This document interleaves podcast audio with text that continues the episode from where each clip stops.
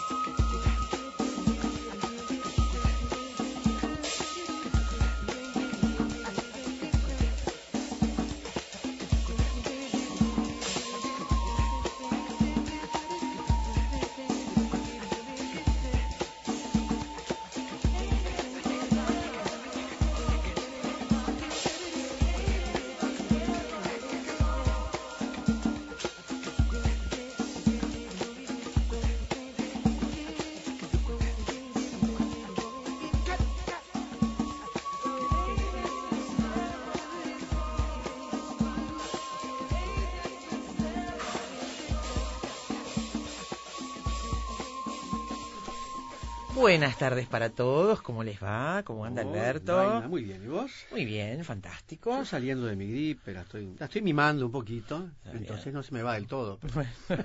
Tratar de, tratar un poquito peor, así se va. Pero bueno, estas épocas del año son complicadas para mucha gente, sí. ¿Vos te vacunaste? Sí, ahora me decía un compañero, no habrá sido por eso. A lo mejor. no habrá sido por eso. Bueno, no, yo habría que ver qué, cómo sería la gripe sin haberme vacunado. Para empezar, no tengo fiebre, por ejemplo. ¿no? no tengo fiebre. Es como un amigo mío que es muy flaquito, muy flaquito, muy menudito. Y una vez me contó que su abuela, su madre, sus tías le daban unos tónicos impresionantes cuando era chico. Esas cosas caseras. Nunca se gripó. Esos tónicos impresionantes para que creciera fuerte. Había que tomarlos. Yo le digo, también, ¿eh? había que tomarlos, cáscara de huevo molida, con vino marsala, con huevo batido, con de todo. Bueno, unos tónicos. que no sé, nunca supe lo que tónicos de esos poderosos. y vos lo ves, un hombre grande, totalmente diminuto, flaquito, unos huesitos así. Yo digo, ahora cuando te ven, que dicen? ¿Cómo sería si no tuviéramos dado los tónicos? Muy bueno. Muy bueno. Que la verdad que con todo eso, mi hijo querido, pero bueno, ¿cómo sería si no me hubieran dado los tónicos? Eso es lo que dicen. Bueno, buenas historias. bueno, disculpen la tosecita y la voz, ¿eh? Juan Steiner en cabina de control. Juancho, ¿andas bien? Me alegro mucho. Gabriela Yudiche, ya volviendo la semana que viene, ¿no? Sí, señor. Y Carolina Mola en producción, aquí al aire, Daina Rodríguez y Alberto Galo. Bienvenidos en Efecto Mariposa esta tarde. Aflójate un poco, encende la radio, no preguntes nada y disponete a escuchar durante dos horas algo realmente diferente.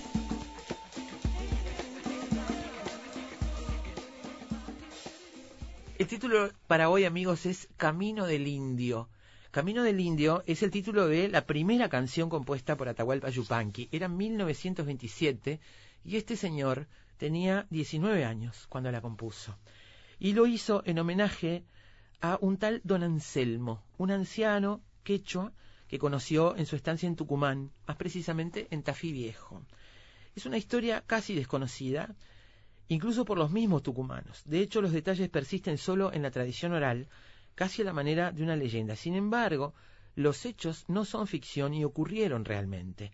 Y hay algunos vecinos dignos de fe que pueden dar testimonio de los hechos que dieron origen a esta canción en homenaje a don Anselmo, que este hombre tan particular escribió cuando tenía solo 19 años y fue su primera canción, Camino del Indio. Ese es el título y el punto de partida para hoy. Eh, lo que haremos primero será, bueno, repasar, comentar algo sobre la historia de la canción y repasar una entrevista eh, tras las huellas de El Camino del Indio, una entrevista realizada por Gustavo Martinelli del diario La Gaceta Tucumana a Hugo Asaf, vecino de Tafí Viejo, donde vivía cuando era chico, uh -huh. está Atahualpa Yupanqui en esos nueve años, los nueve años, nueve y diez años, y, este, y expresidente del Club Villamitre, fundador además del Festival del Limón. Vamos a, a repasar, a escuchar una entrevista. Sí, Me encanta el Festival del Limón.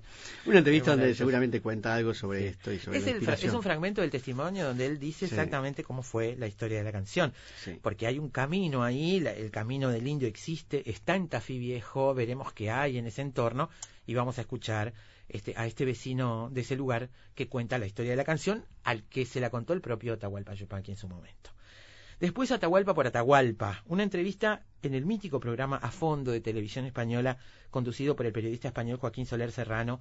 La entrevista es del año 1977, repasando un poco lo que hay disponible de las entrevistas que ha hecho este, Soler Serrano. Es impresionante las personalidades que este hombre ha entrevistado y la calidad de sus entrevistas. Es muy linda esta charla con, con Atahualpa Yupanqui. Vamos a, a escuchar un fragmento, porque la nota dura como una hora y algo. Vamos a escuchar un fragmento de esa entrevista con algunas anécdotas contadas por la voz del propio Atahualpa Yupanqui. Aquí tuvimos al hijo, ¿te acordás, no? De Atahualpa, un claro. Sí, sí, Sí, claro, lo estuvimos buscando ahora esta vez y no pudimos con- comunicarnos con él. Este, estuvimos, sí, sí, Sí, sí, en uno de los programas que- preciosa, que, hemos dedicado a Donata fue con, con su hijo, ¿no? Le ponemos un poco de música esta tarde, repasando canciones para andar caminos, para seguir un poco por este camino del indio. Y después vamos a ver otros caminos del de, indio o de los indios en Uruguay. Porque, bueno, los cerritos de indios y otros circuitos de la ruta nativa, en un emprendimiento muy especial. Eh, vamos a conversar con Marina Monti y Lucía Sánchez, que son emprendedoras formadas en turismo, que desarrollan circuitos turísticos que ponen en valor la prehistoria, el pasado indígena y los ecosistemas de nuestro territorio. Allí este, recorren algunos lugares esos Qué caminos lindo. del indio, los vamos a recorrer con ellas esta tarde. Para terminar, les comentaremos algo sobre los collas, eh, la, la historia, su origen, el origen incluso de esta expresión de uso peyorativo en un principio, pero que por suerte ya hace varias décadas que eso se está revirtiendo. Vamos a comentarles algo sobre esto. Son los collas de la canción de Yupanqui, ¿no? Sí. Eh, que refiere a esta, gente. Les vamos a contar algunas historias, incluso algunas historias muy dolorosas que, que vinculan al propio Yupanqui con una carta pública en su momento, con una marcha que probablemente algunos recuerden, este, de los collas hacia Buenos Aires. Veremos la historia de esta de esta población, de estos pueblos. Camino del Indio es el título de Efecto Mariposa para esta tarde. Quédense por ahí, programa muy lindo para hoy. ¿eh?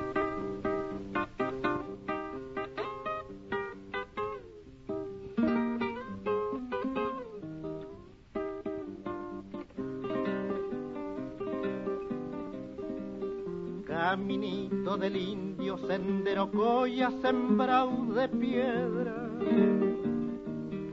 Caminito del indio que junta el valle con las estrellas. Caminito del indio que junta el valle con las estrellas. Caminito que anduvo de sur a norte mi raza vieja antes que en la montaña la Pachamama se ensombreciera, antes que en la montaña la Pachamama se ensombreciera.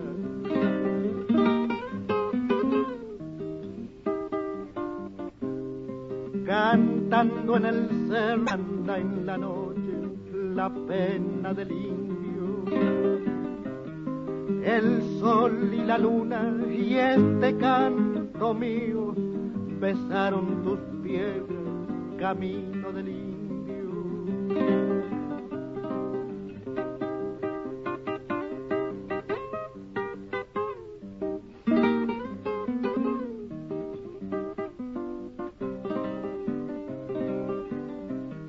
En la noche serrana llora la quena su honda nostalgia y el caminito sabe quién es la chora que el indio llama.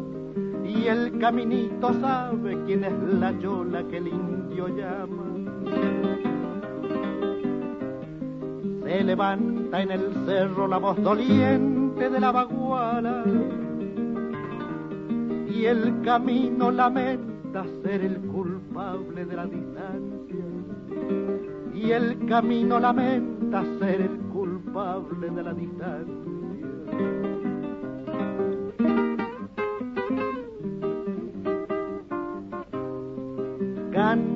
Cantando en el cerro, llorando en el río, se agranda en la noche la pena del indio. El sol y la luna y este canto mío besaron tus piedras, camino del indio.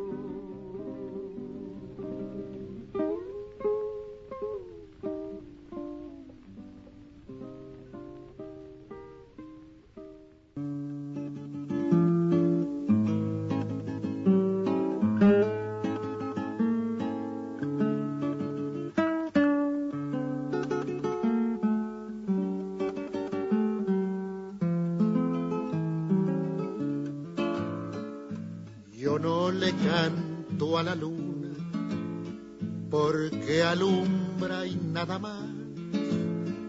Le canto porque ya sabe de mi largo caminar.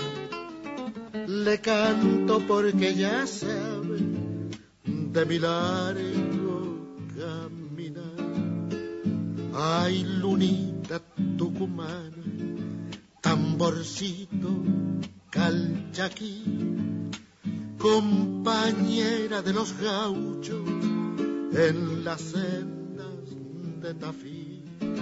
Nos vamos a las sendas de Tafí, de Tafí viejo especialmente. Estaba pensando, mientras escuchaba esta canción de Atahualpa Yupanqui, pensando en las canciones que cantábamos en las casas. Yo no sé en la tuya, en la mía se cantaba. Había piano, había guitarra, se cantaba y, por supuesto que estas zambas eran, bueno, en la de Juan también, ¿no? No sé si, si Juan es bastante más joven, pero si, si esto formaba parte del repertorio que los veteranos con la guitarra tocaban en, en cualquier momento, ¿no? Estas zambas fueron, con ellas crecimos, ¿no?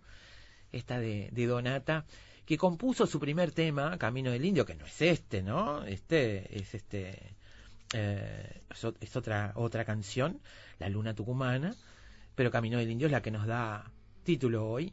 Y lo compuso en homenaje a don Anselmo, un tafiseño que lo acompañaba a robar naranjas dulces cuando tenía nueve años. Pero mira más. qué ejemplo, ¿eh? ¿viste? Y cuentan esto así, sin, sin este, sin, con impunidad total. Lo ha contado él mismo Atahualpa que él, en la hora- a la hora de la siesta se escapaba y salía a caminar siempre cerro arriba y un día se encontró con este hombre a que él lo llamó el indio. Atahualpa lo llamó naturalmente como el indio que vivía solo en el medio, Sí. en un ranchito ahí en la falda de, de uno de los cerros. Este, y bueno, este hombre justamente a la hora de la siesta, parece además que la- las, las naranjas este, de, de ese lugar eran espectaculares, muy famosas en todo el país, este, traídas de Tánger.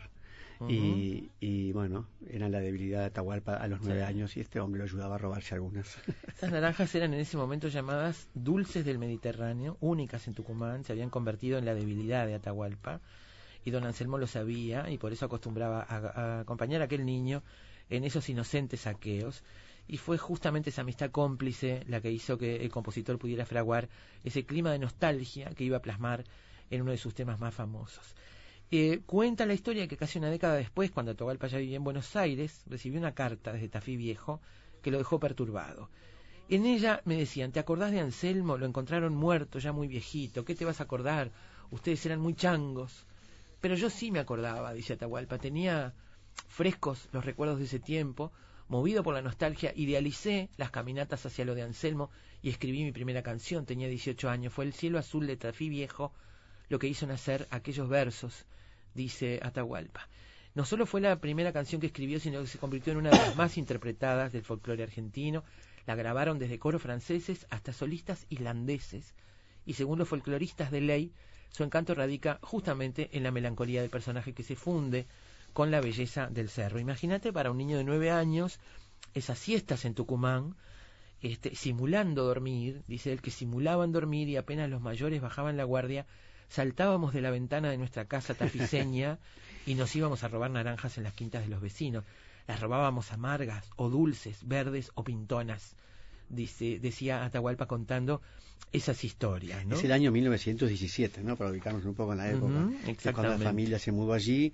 El padre era ferro... En realidad eh, era un nómada del campo, pero eh, aprendió Morse y se convirtió, se convirtió en ferroviario. Y ellos se, mudaron a este lugar en Tafí Viejo, muy cerquita de la estación de trenes donde trabajaba el papá. Exactamente. Ahí este, en ese lugar vivió casi cuatro años allí en Tafí Viejo y él ha contado muchas veces este, el rol de su padre como jefe de la estación de tren, un pobre con libros, como lo ha definido más de una vez. En, esta cosa, conversábamos ahora en producción con Carolina, el fenómeno increíble que es la figura de Atahualpa Yupanqui, ¿no? de ese hogar humilde a codearse con la gente más importante de la cultura de su momento. Ya lo veremos en un rato cuando le escuchemos al propio Atahualpa contar algunas anécdotas increíbles, ¿no? Pero bueno, había nacido allí, en ese hogar humilde, este, y estuvo cuatro años en ese lugar que se llama Tafí Viejo, y, este, y en el año 66, en pleno festejo por los 150 años de la Declaración de la Independencia, Atahualpa Yupanqui llegó a Tucumán para participar de un encuentro de poetas y compositores, y en esa oportunidad el creador del Festival del Limón, Uwasaf, compartió con Atahualpa una cena que se hizo en la llamada tapera de la calle Buttinger, que estaba ubicada camino al cerro, en Tafí Viejo. Eh, y bueno, y este es el vecino de Tafí Viejo, que cuenta, eh, que cuenta la historia de ese encuentro y la anécdota contada por el propio Atahualpa Yupanqui sobre la canción Camino del Indio. La entrevista la realiza Gustavo Martinelli del diario La Gaceta Tucumana, justamente a UASAF, como dice Daina. Caminito del indio, sendero coya sembrado de piedra. Caminito del indio que junta el valle con las estrellas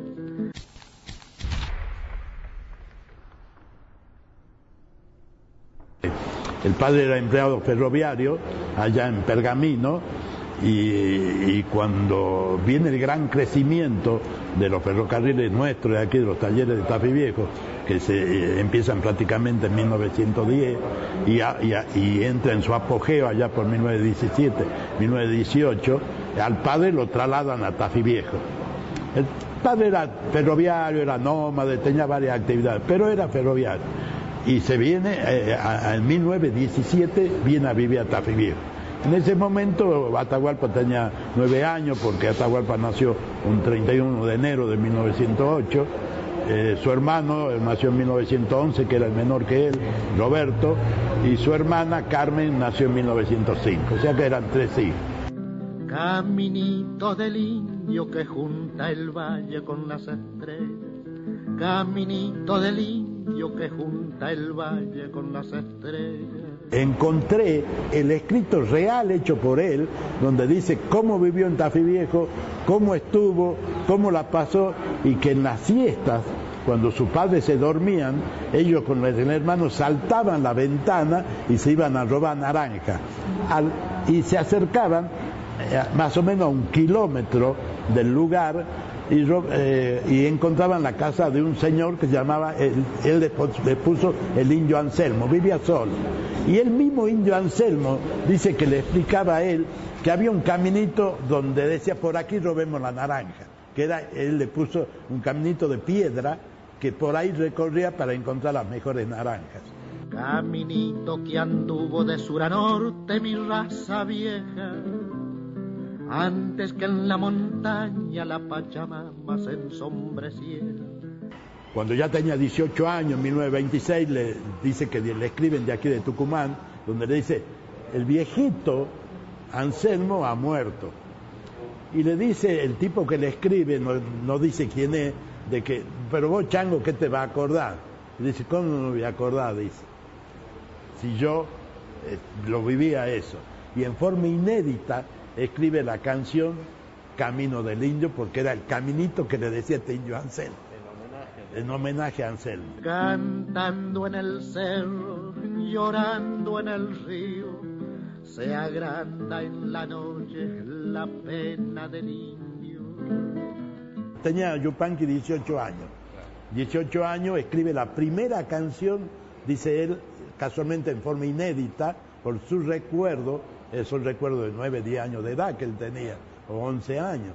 Entonces lo escribe en forma inédita ese camino del indio. Acuérdense de que Tafí Viejo, en aquella época, por 1920, solamente existía la Villa Obrera, que era las 84 casas que hizo el ferrocarril para, para donde vivían los ferroviarios, y, esta, y este lugar de lo que es José de Calazán o Villa General Mitre, como tenía antes de ser Tafí Viejo, era una villa veraniega.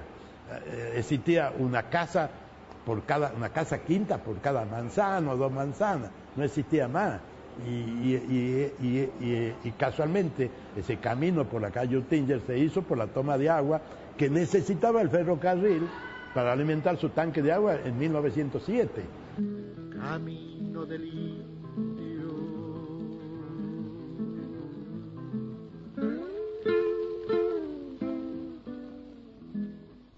Bueno, dice Asaf que la historia es contada, lo que se sabe, se sabe contado por el propio Tahualpa y él lo repetía aquí, ¿no?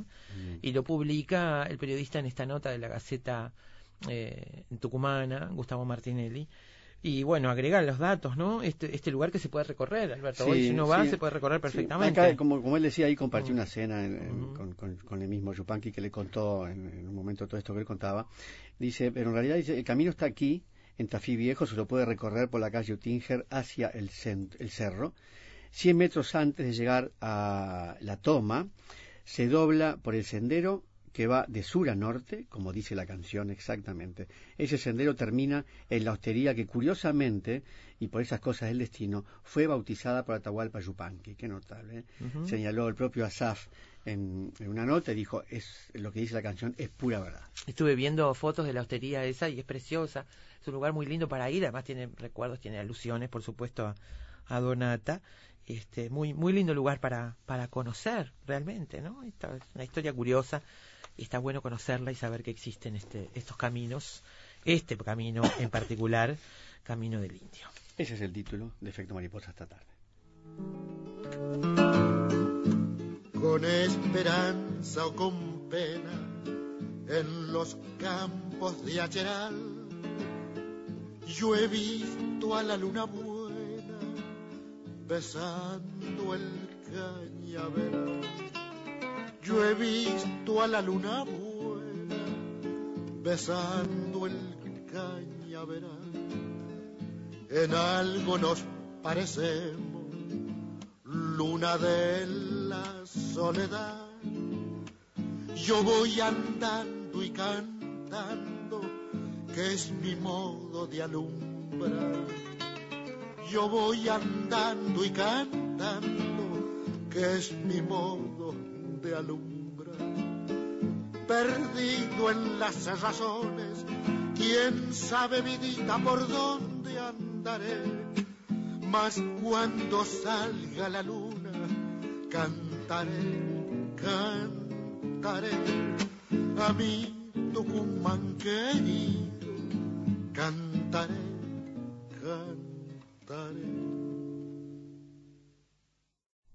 Dice María Luisa por el 098-224-336, acá esperándolos con ñoquis de espinaca y salsa de puerro con monedita debajo del plato. Muy recomendables, dice María Luisa. Y acá le pusimos, bueno, no vale eso, ¿no? Qué rico. Dice, están a tiempo, la sin rival se los lleva acondicionaditos, calentitos. Acá se esfumaron. Gracias, María Luisa, por esta invitación al almuerzo del 29. Siempre sabremos cómo empieza, pero nunca cómo termina. Sorprendete con nosotros. Efecto mariposa.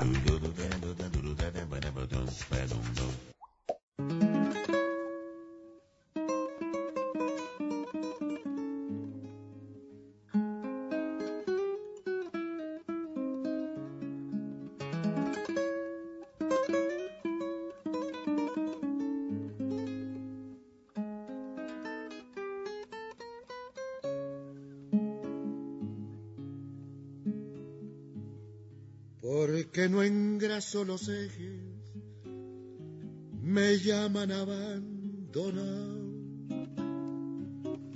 porque no engraso los ejes, me llaman abandonado, si a mí me gusta que suenen, pa' que los quiero engrasar. Si a mí me gusta que suenen, pa' que los quiero engrasar.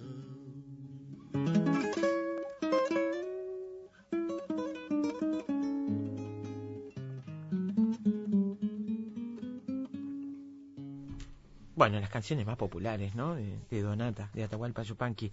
Vamos a, como les habíamos prometido, a escuchar la, la voz del propio Atahualpa Yupanqui desde esta entrevista, esta larga entrevista que en el programa Fondo de Televisión Española le hizo en el año 1977 el periodista español Joaquín Soler Serrano. Eh, están en, YouTube varias entrevistas de Soler Serrano a Atahualpa, perdón, a, este, a muchas personalidades y son muy recomendables. En este caso, Carolina Mola en la producción trabajó para, para elegir algunos fragmentos para compartirlos esta tarde. Vamos a escuchar el primero.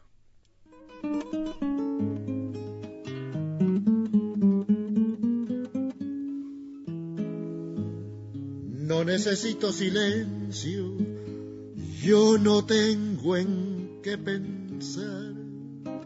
Esos años iniciales de la vida de Atahualpa, ¿cómo fueron? ¿Duros, difíciles? Hermosos. Hermosos.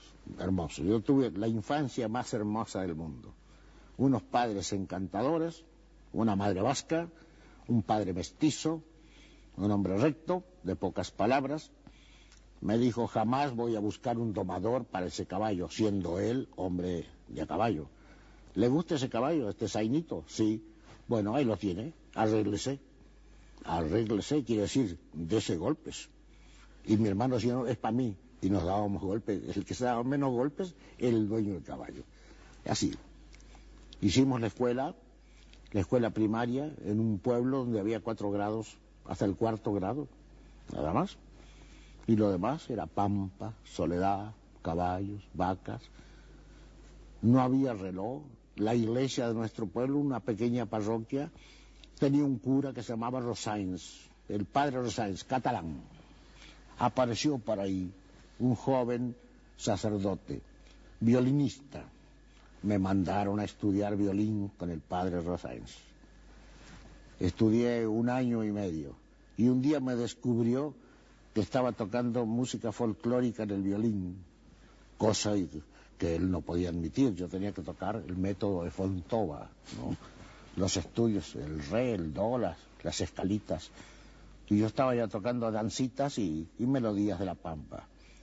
Entonces me dio un mamporro y me dijo, vete, Y nunca más dejé el violín y un día se perdió el cura, se fue, luego lo cambiaron de parroquia y me quedé sin maestro, sin violín, sin, sin eso.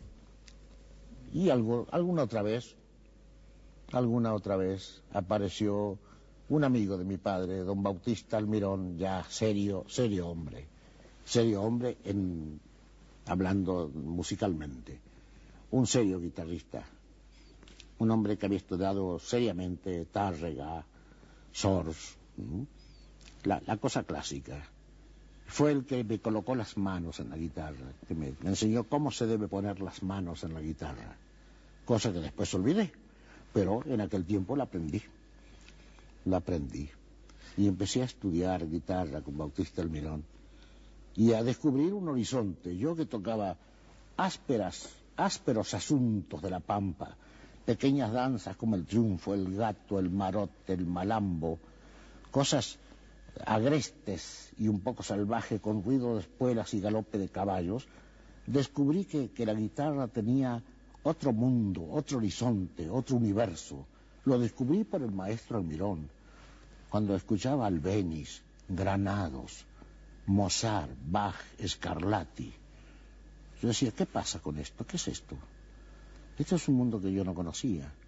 Me deslumbró extraordinariamente sin abandonar por eso lo que los peones tocaban en los galpones cuando juntaban el maíz para mandar a los vagones y llenar las, los sacos, las, eh, nosotros llamamos bolsas, acá le llaman sacos, de maíz en los vagones, el maíz, el trigo, la cebada, porque era una pampa de cereal, de ganado, de caballos, de vacas y cereales. Que eran fincas muy grandes, de enorme extensión, supongo. Enorme, enorme. ¿Todavía Ocu- siguen siendo? Sí, ocupan todo, toda la provincia de Buenos Aires y un poco más. No sé quién dijo alguna vez, la pampa nuestra es tan grande, tan extensa, que Tata Dios tuvo que ponerle un horizonte, como diciendo a red, "Va, a- aquí nomás, pare, y le inventó un mar. Porque si no le inventa el mar, hasta la Antártida llegamos, siendo pampa, siendo pampa. ¿Y qué pampa?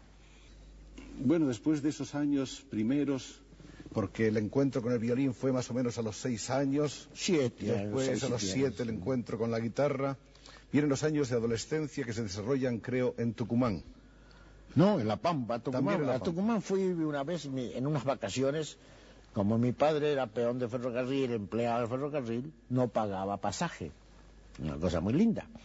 Su turismo era libre, con su mujer y sus tres hijos, a Tucumán. Mi padre era del norte, santiagueño, de Loreto, de Monte Redondo. De ahí nuestra tradición de hablar la lengua quechua por el abuelo, por el bisabuelo. Y alguna vez nos llevó siendo muy niños nosotros a Tucumán. Ahí, ahí descubrí yo lo que es la samba, la- el otro aire, la flauta de caña, el indio, el mestizo, el cañaveral, los montes, los helechos de o 12 metros de alto, una planta de helecho que en, en La Pampa tienen un metro el más grande, allá tenían 12 metros, el subtrópico, otro paisaje. Ahí por primera vez escuché un arpa. Por primera vez en mi vida escuché un arpa, arpa india. Esas que se colocan sobre una mesa y, se, y la tocan ritmando así. Escuché un bombo.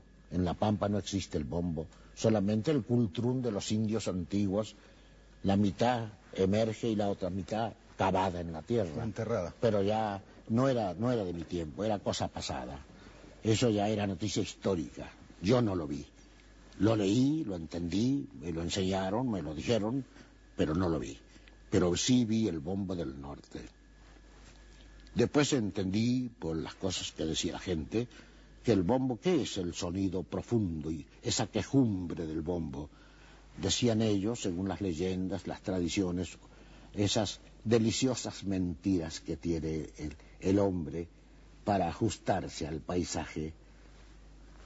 Dice, el, el bombo no hace más que imitar la respiración jadeante de la tierra cansada de dar frutos.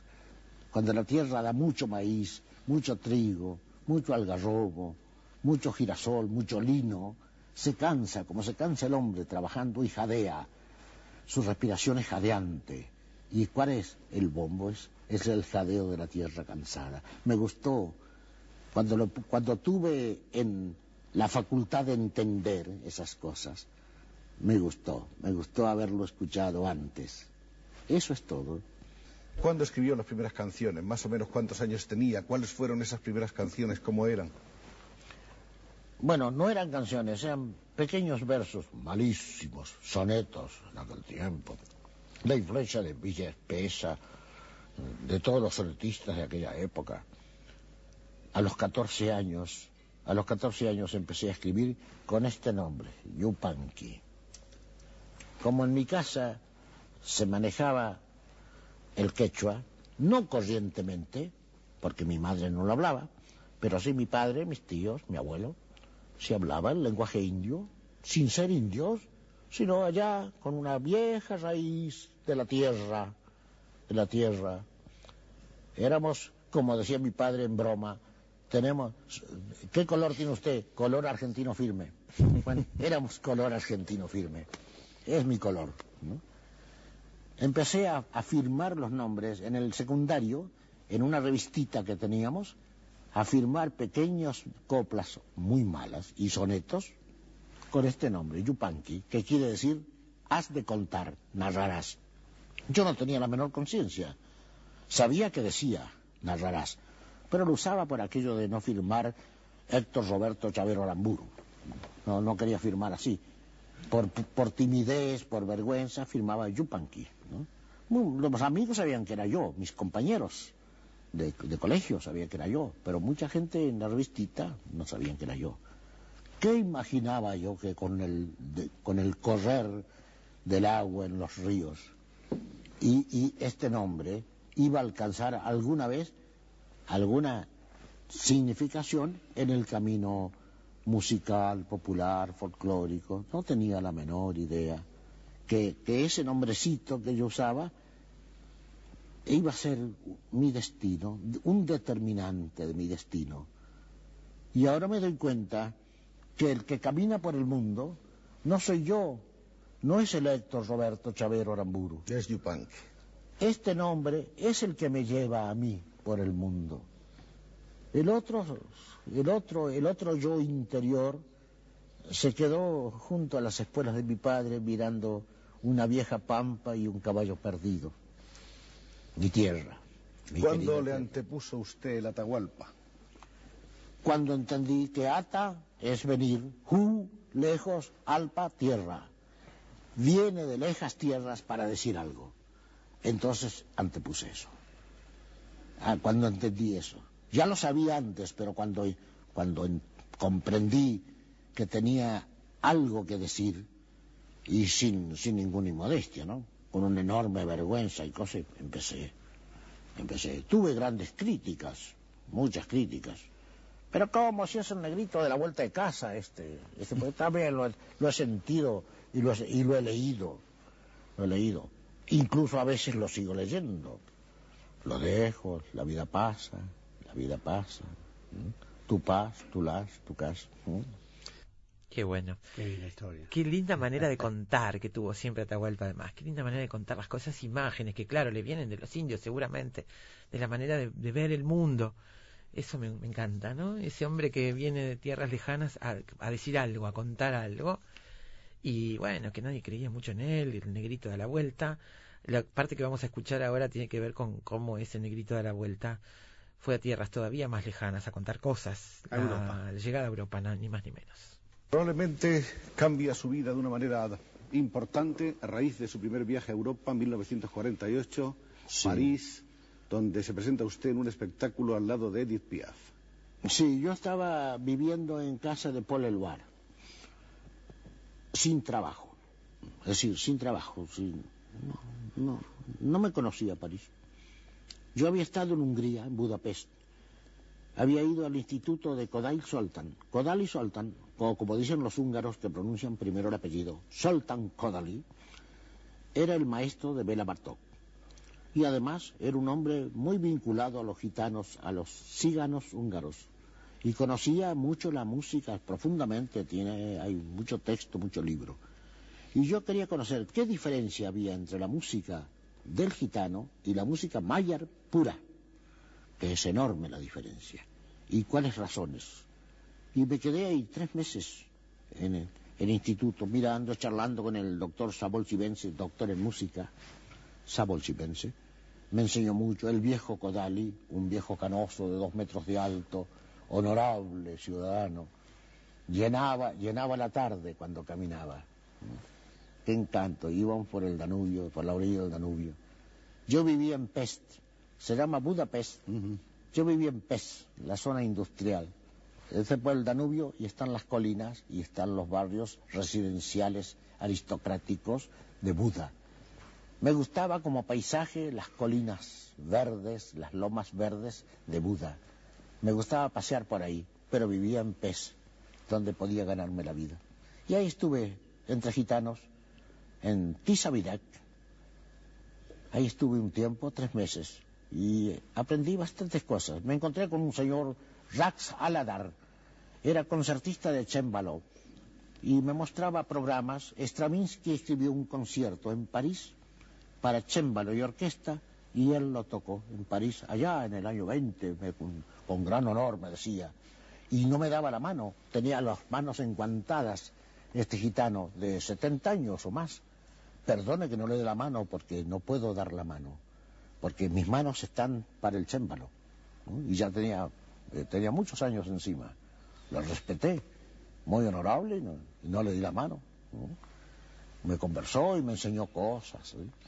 Y a la vuelta, me, yo tenía amistad con Paul Eluard, entre poetas, y un día me dijo, mañana no tomes compromiso, vas a cenar con, voy a ir a casa a cenar un- una gente que creo que es interesante y tienes que tocar la guitarra para ellos. ¿Cómo no? ¿Cómo no? Encantado. Y toqué, y era una pequeña señora, Edith Piaf, y me preguntó, ¿dónde trabajas? Y le digo, ninguna parte, ya me voy, ya me voy a mi país. Me dice, no, París tiene que escucharte. Sí, claro. ¿Alguna vez? Le digo, ¿alguna vez será? ¿Alguna vez será? No, te tiene que escuchar, yo voy a hacer las cosas. Y contrató el Teatro Atené, el Teatro Atené, de la Rue de la Paix. Lo contrató para cuatro conciertos. Hizo un programa, unos afiches, llenó París de afiches, un afiche extraño, insólito, porque la gente no, no me conocía nada, pero absolutamente, ni el dueño del hotel sabía quién era yo. ¿Mm? Decía Edith Piaf, Teatro Atené, 6 de julio, cantará para usted y para Atahualpa Yupanqui. Esos eran los programas. Ahora la gente preguntará, ¿quién es este Atahualpa Yupanqui? Nadie, pero absolutamente nada. Marciano. Yo, marciano. Y ella cantó la primera parte y me cedió la segunda parte. Cantó la primera parte. De entrada cantó. Y me cedió. Cosa que un, un enorme honor. La, la cer- cerrar el espectáculo. Rara generosidad en las vedettes. extraordinario honor que no lo olvidaré ni lo podré pagar jamás. De esas deudas que quedan, eh, que quedan Bueno, y así más se, allá del cosmos. se le abrieron a usted así las puertas de Europa. Dio usted 60 conciertos seguidos, Claro, claro. Se me, se me quedaron pequeños los dedos de tocar la guitarra después. Y se le dijeron que quiere grabar para acá, quiere grabar para allá. Así se Yo debía dos meses de hotel. No tenía, me comí un sándwich, así. Comía, como decían alguna vez los porteños, alguna vez sí, otra vez tampoco. así, así vivía yo. Con mi pobre guitarrita, un solo traje, que era salida de baño, pijama, smoking y bikini. Era todo, un solo trajecito. Con eso me largué a tocar. Y la, vida me, la vida me dijo que sí y me largué y ahí estoy. Qué fantástico este, este afiche estaba, y la anécdota maravillosa. Ya se volvía para su país, no tenía un peso, no tenía para comer. Y, y Piaf haciendo esto, ¿no? Edith Piaf cantará para usted y para Yupanqui. Notable. fue una cosa increíble. Estaba mirando el afiche, que por supuesto, internet hay todo. Mirando el afiche tal cual como él lo dice, y una foto de Atahualpa con su, con su guitarra y la cara La de, de la Piaf. Cantará para usted y para Atahualpa Yupanqui. Qué maravilla, precioso. Muy bien, bueno, y ahora sí, vamos a escuchar este de, de esa presencia que hubo aquí en Efecto Mariposa en algún momento al propio hijo de Atahualpa Yupanqui hablando sobre su padre, Roberto Chavero. Recuerden, Héctor Roberto Chavero Aramburu Mm. era su nombre antes muy, del... muy linda. Allí hablaba del árbol, ¿te acordás dónde estaba el padre? Debajo de ese árbol. Héctor Roberto Chavero Aramburu, el nombre de Atahualpa, el nombre de Atahualpa. Roberto Chavero, su hijo, que estuvo aquí en Efecto Mariposa. Vamos a escucharlo. ¿Cómo es ese mítico Cerro Colorado? ¿Dónde estás ahora? ¿Qué es lo que ves? Bueno, en este momento estoy en un lugar este, a la orilla del río, un pedacito de tierra que nos pertenece, que se llama Los Remancitos, este, que está a tres kilómetros de Cerro Colorado, y de acá, este, eh, bueno, está todo plantado de árboles grandes, que nos proveen un poco de sombra en esta siesta cordobesa, y desde aquí veo el Cerro de la Mesa, que es uno de los componentes este, de nuestro Cerro Colorado, este, porque, bueno, tenemos el, Cerro Colorado, es un- como una punta que aparece de golpe eh, en una especie de cañón que se hace, que esto ha sido un viejo volcán, y después hay un hay lo que llamamos el portezuelo, que es como una mordida en, en el, en el filo de las sierras, este, y ahí se empieza el Cerro de la Mesa, que se llama así porque es bastante chato y aún se puede andar a caballo ahí, ¿no? O sea, es, es plano, es piedra, eh, con un poco de monte, pero es bastante accesible, digamos, para andar. En cambio, el Cerro Colorado es bastante abrupto y solamente a pie y con algunas dificultades se anda por ahí. Acá ha dicho Atahualpa lo siguiente, dice, hace algunos años la vida me llevó por un camino de chañares florecidos hasta Cerro Colorado. Andábamos en un viejo camión dando exhibiciones de películas mudas, así que se nos, po- se nos pobló el corazón de vidalas y saudades. Y como los poetas no escriben sin brújula, bendigo la, la sagacidad y el consejo de Leopoldo Lugones, que señaló, para el goce del alma y retosar de mi caballo, las famosas grutas pintadas del Cerro Colorado. ¿Qué son estas grutas?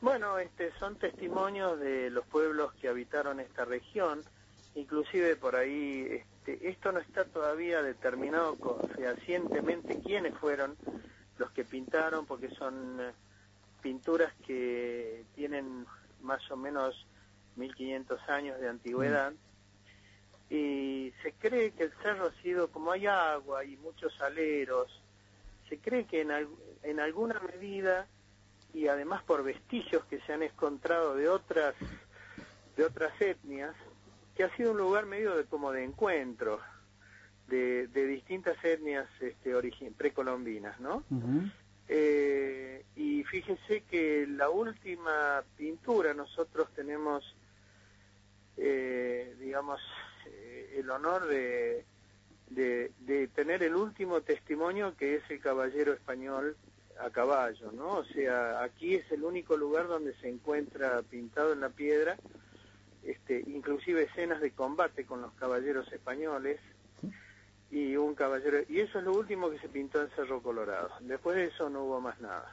Yo creo que para la gente que vive en las regiones, en estas regiones un poco más aisladas, menos favorecidas por la naturaleza en cuanto a a la fera- feracidad del suelo, a las posibilidades, que no piensan en términos económicos, simplemente piensan en términos de subsistencia, este, y tienen otra actitud frente a la vida, entonces, eh, bueno, nunca va a faltar la majadita o las lecheras, este, la tuna o la algarroba o algún algún fruto por ahí o algún pe- pedacito de queso hecho por ellos mismos. Nunca falta la ofrenda, digamos, al caminante, ¿no?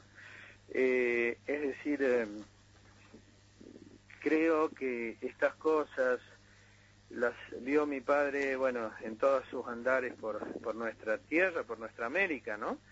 Y, y él observó esto, que siempre aquel que menos tenía le resultaba más, más fácil desprenderse para compartir, este, tal vez porque está acostumbrado a pasar necesidades y sabe que, que el otro también puede necesitar parte de lo que él tiene. Eh, creo que esto es una, un, eh, un estadio, diría, espiritual de mucha gente que vive en estas regiones. Y, y bueno, seguramente esto fue lo que lo impulsó al Tata a decidir hacer su casa aquí en el cerro. ¿Cómo fue eh, crecer junto a Atahualpa y cómo fue esa comprensión de la música? Que al principio te costaba un poquito. No, la música no me costaba, me costaba ejercer, o sea, me costaba vincularme con los instrumentos, o sea, por supuesto, que la verdad es que con la música no, con la música jamás tuve dificultades, porque mi, qué sé yo, mi madre desde que estaba en su panza me ponía, se ponía a escuchar Beethoven, Bach, o sea, yo me acostumbré a todo eso, ¿no? Al año, al año yo silbaba la chacona de Bach, o sea, digamos, primero silbar era una cosa extrañísima en un bebé de un año y segundo menos una obra clásica, ¿no? Claro. Entonces, este, no, la música no me era difícil. Lo que me era difícil era, este, aplicarme a un instrumento. eh, aparte, eh, yo era, era mucho más tímido de lo que soy hoy, ¿no? Pero realmente era muy tímido, entonces me avergonzaba, qué sé yo. Y mi madre me sentó al piano y sí, me puso dos años o tres a estudiar piano. eh, cuando tuve ocho años o nueve, Ella misma te enseñó porque era pianista, ¿no? eh, ella me ella misma me enseñó este y ahí bueno fue un poquito más feliz la cosa yo con el piano me entendía mejor que con la guitarra pero el problema es que uno no puede ir al campo con un piano, ¿no? Entonces, este, eh, bueno, con los años, ya pasando, empezando ya a los 15, 16, volví a la guitarra ya por mi cuenta, probando notitas, eh, acompañándome a alguna canción, así en forma muy, este, muy primaria, pero bueno, me alcanzaba para expresarme a mí. Y, y bueno, así fue durante muchos años, después empecé a practicar algunas cosas instrumentales del Tata, hasta que por ahí alguna vez me escuchó y me corrigió algunas cosas, y, es, y fue ahí cuando me dije me dijo practica porque alguna vez te puede matar el hambre este, y bueno de verdad que eh, en alguna medida seguí lo que me dijo este, practicando y bueno y ya un poco más maduro ya me atreví a musicalizar algunas cosas de él a empezar a componer. Toda la vida escribí pero nunca había compuesto música. Y y bueno, parece que no, por lo menos como dice un amigo, algo de hierba hay en el tarro, así que este, algunas cositas han salido felices y, y bueno, esto hace que sienta que no estoy errando el rumbo, digamos, ni faltándole el respeto a, a la densidad o a la calidad de la obra de mi padre, ¿no? Roberto, ¿y cómo era este, este criollo universal que de alguna forma les pertenece a todo el mundo? ¿Cómo era como, como, como un papá, como padre común y corriente? ¿Cómo era en el día a día?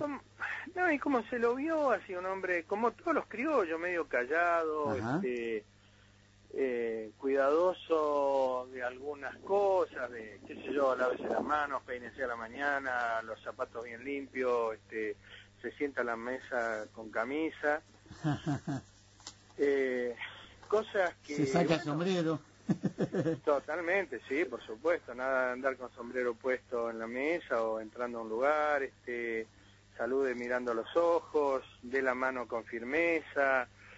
Eh, es decir, eh, y, y, claro, le costaba mucho eso porque yo era muy, muy tímido, realmente era muy tímido. Entonces, eh, pero de todas formas era una persona así, aparte muy, muy tierno, o sea, una un tipo muy cariñoso, digamos, este, por ahí se enojaba, salía salía de casa enojado, chinchó, a los 10 minutos volvía con chocolatines para todos, por ahí se enojaba por alguna cosa, este, digamos que uno consideraba irrelevante, pero para él era importante y bueno, este, estallaba así en cólera, no los gritos, ¿no? Pero se enojaba y salía y bueno, Roberto, eh, nos quedaríamos a hablar toda la tarde, pero bueno, la radio también tiene sus códigos. Una última preguntita, una última preguntita, ¿dónde está ese roble en el que se ha convertido Atahualpa Yupanqui? y bueno, está ahí en nuestra en nuestra casa, en nuestro museo, en Agua Escondida, acá en el Cerro Colorado. Mi madre lo plantó cuando yo era pequeño y lo que llama la atención de ese roble, digamos que no es propio de esta zona, obviamente, el roble no es autóctono aquí. Lo que llama la atención es que cuando murió mi padre, era un tronquito, qué sé yo, que un, una sola persona lo podía abrazar, ¿no? Y, y de golpe y porrazo, después que sepultamos sus cenizas allí, ese roble empezó a crecer, a crecer, a crecer, y hoy, bueno, entre dos le podemos dar un abrazo al roble, y además este cuando llega el invierno ese roble es el último en perder las hojas. Y ya al perder las últimas ya están viniendo las primeras verdes. Es el primero en reverdecer